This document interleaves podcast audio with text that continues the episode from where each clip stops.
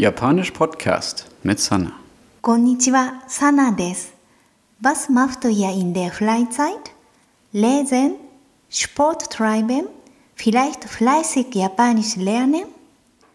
Um diese Frage zu beantworten, lernen wir heute, wie man mit Verben Sätze baut.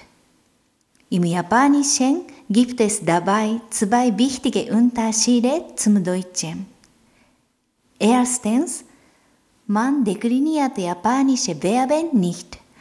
Also, egal ob das Subjekt lautet ich, du oder wir, das Verb hat immer die gleiche Form.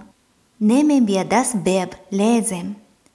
Auf Japanisch heißt das yomimas. Ich lese heißt watashi wa yomimas. Du liest heißt あなたは読みます。Claudia liest クラウディアは読みます。Der zweite wichtige Unterschied zum Deutschen Verben stehen am Ende des Satzes. Ein Beispiel Ich lese Bücher. In diesem Satz sind die Bücher das Objekt. Buch oder Bücher heißt auf Japanisch Home.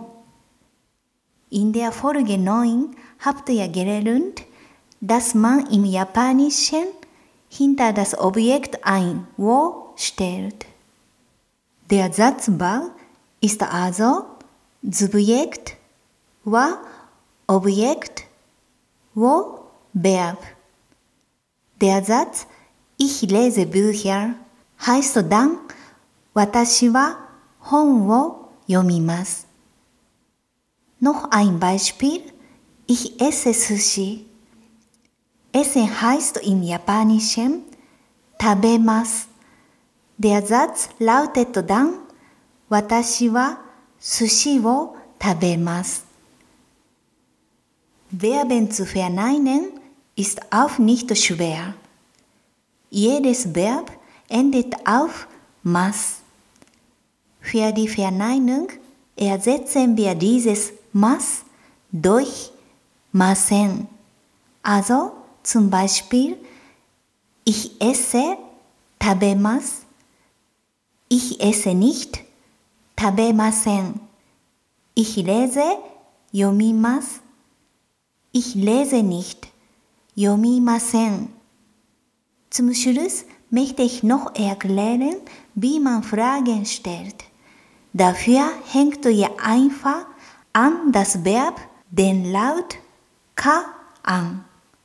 Also zum Beispiel yomimas, yomimas ka. Wenn ihr wissen wollt, ob jemand Manga liest, könnt ihr also fragen, Anata wa Manga wo yomimasu ka? Liest du Manga? Und was würdet ihr antworten? はい、私は漫画を読みます。いや、いひれぜ漫画。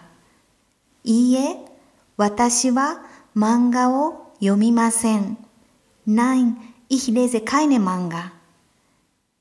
やばな、ヴュアデンフィアディアントバートフィアムートリヒ。ズブエクト、ウントオブエクト、ベクラセン。ジブヤデンヌアザーゲン。はい、読みます。oder いいえ、読みません。Das war's für heute. Die Vokabeln und noch mehr nützliche Verben stehen auf meiner Homepage jpodcast.de.